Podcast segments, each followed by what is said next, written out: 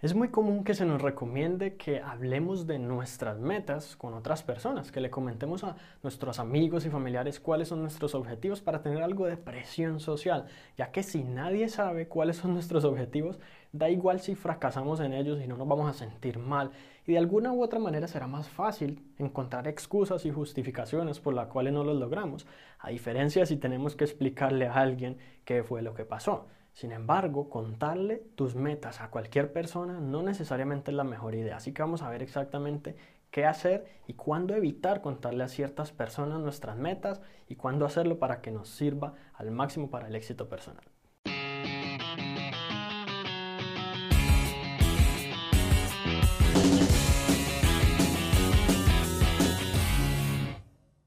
El apoyo social es una de las mejores maneras de asegurar que tú mantengas tu motivación y que tomes acción camino a tus metas. De hecho, cuando uno tiene un grupo de apoyo, un conjunto de personas que todo el tiempo lo motivan y lo apoyan y están ahí pendientes, incluso para cuando uno se tropieza, cuando uno llega ante un obstáculo,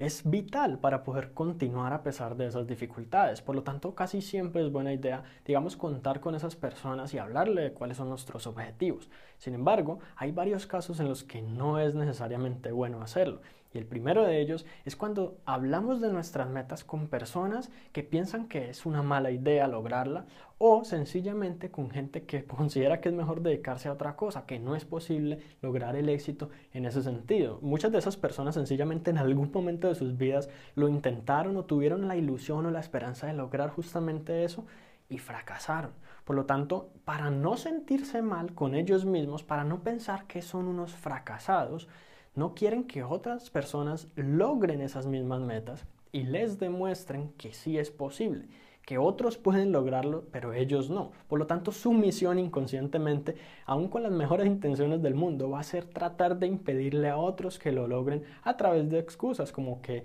no quiero que te sientas decepcionado, es muy difícil, es imposible, yo ya lo intenté, esto o lo otro, y entonces en ese momento tú te vas a sentir desmotivado y posiblemente ellos terminen logrando su cometido. La segunda razón por la que en ocasiones no es bueno hablar de nuestras metas, incluso con personas que nos apoyen, es un efecto psicológico muy curioso. Y es el hecho de que cuando yo empiezo a hablar de cuáles son mis objetivos, mi mente piensa que yo ya empecé a tomar acción, que yo ya di el primer paso, que yo ya estoy recorriendo ese camino. Y la verdad es que no he hecho nada. Entonces nuestra mente piensa que ha sido productiva, que ha estado ocupada haciendo cosas y en realidad lo único que ha estado haciendo es pensar, no tomar acción, que es lo que uno debería hacer camino a nuestras metas. Entonces, en vez de hablar y hablar y hablar, ¿qué mejor que demostrar? ¿Qué mejor que, que las acciones y los resultados sean los que hablen? En ocasiones, sencillamente, hay veces que no es necesario hablar ni siquiera decir las cosas para que las metas y, las, y nuestros objetivos en la vida empiecen a, a, formalizarse, empiecen a hacerse realidad. En muchas ocasiones sencillamente es cuestión de tomar acción. Por otra parte, puede que des con alguien a quien sencillamente no le importen tus metas porque anda tan ocupada en sus propios asuntos que sencillamente se les olvida luego siquiera preguntarte si te fue bien o no, qué pasó. Mucha gente sencillamente anda supremamente enfocada en su vida, en sus problemas, en sus situaciones, en las cosas que tienen con las cuales tienen que lidiar todos los días que pues sencillamente no significan un apoyo para ti y puede que eso contribuya a que tú mismo también te olvides de tus propias metas. Y por otra parte, si las personas a, quienes les cuentas tus metas sencillamente no, no, saben cómo es el proceso de apoyo social y lo único que hacen es preguntarte si ya lograste tus metas y cómo te fue, qué pasó, si no las lograste, en caso de que por alguna razón las cosas no hayan salido como tú lo planeaste, lo cual es más común de lo que uno quisiera, pues lo más probable es que baje tu autoestima. ¿Por qué? Porque te están preguntando si lograste lo que te propusiste y no lo lograste. Entonces tu mente va a decir, somos unos fracasados, sencillamente no pudimos ni siquiera cumplir con esto que nos propusimos y puede que ese efecto antes se vuelva en tu contra y te desmotive más aún de lo ideal. Por el contrario, hay que contar con personas que te apoyen y que en vez de, digamos, hacerte sentir mal en el momento en que tú no hayas logrado tus metas, te pregunten, pero ¿qué pasó? Vamos a analizar de qué manera puedo ayudarte, analicemos qué fue lo que pudo fallar y cómo corregirlo en una próxima ocasión de qué, aprendizajes podemos obtener de estos errores, de estos obstáculos, de estos fracasos, para luego aplicarlos y, y lograr mucho, mucho más resultados, mucho éxito en tu vida. Ahora bien, algo que sí está probado que funciona es escribir tus metas, porque sabías que una de las principales razones por las cuales la gran mayoría de la gente no logra lo que se propone es que se les olvida cuáles son esas metas. La gran mayoría de la gente no tiene una lista de, metas, si acaso una lista de tareas con cosas irrelevantes o con actividades que tenían que hacer tres meses antes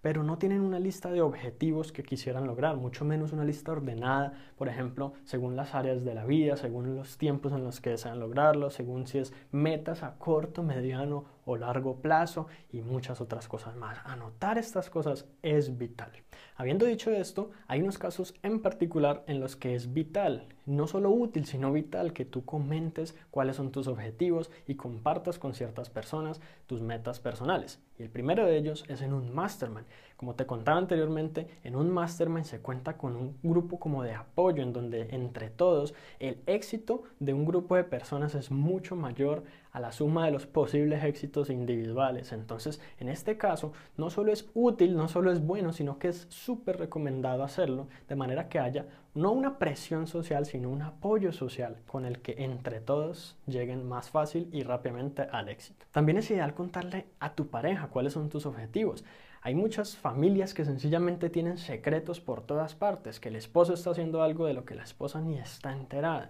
Y obviamente esta falta de comunicación en ocasiones sencillamente lleva al desastre. Entonces es mejor, ya que si esta es una persona que decidiste que es de confianza para ti, que efectivamente tenga plena conciencia de tus objetivos y sobre todo que te apoye en ello, porque pues de lo contrario va a ser muy difícil que los dos progresen como pareja. Y en general con aquellas personas que te entiendan y que sepan cuáles son tus motivaciones. Hay personas que no saben por qué tú te planteas esas metas. Esas personas, si son capaces de entenderte, de, ponerte de ponerse en tu lugar y de comprender realmente qué es lo que te motiva a conseguir esos objetivos, lo más seguro es que te apoyen, porque el entender de manera empática cuáles son las motivaciones de otras personas, hace que uno sepa exactamente los porqués. Y cuando uno sabe los porqués, es más fácil que uno, digamos, justifique ciertas acciones y, y, acepte el hecho de que esa persona quizás esté obsesionada con esas metas, aún dejando de lado ciertas cosas, pero pues que sencillamente es como la característica de todo emprendedor loco que quiere conseguir el éxito a toda costa.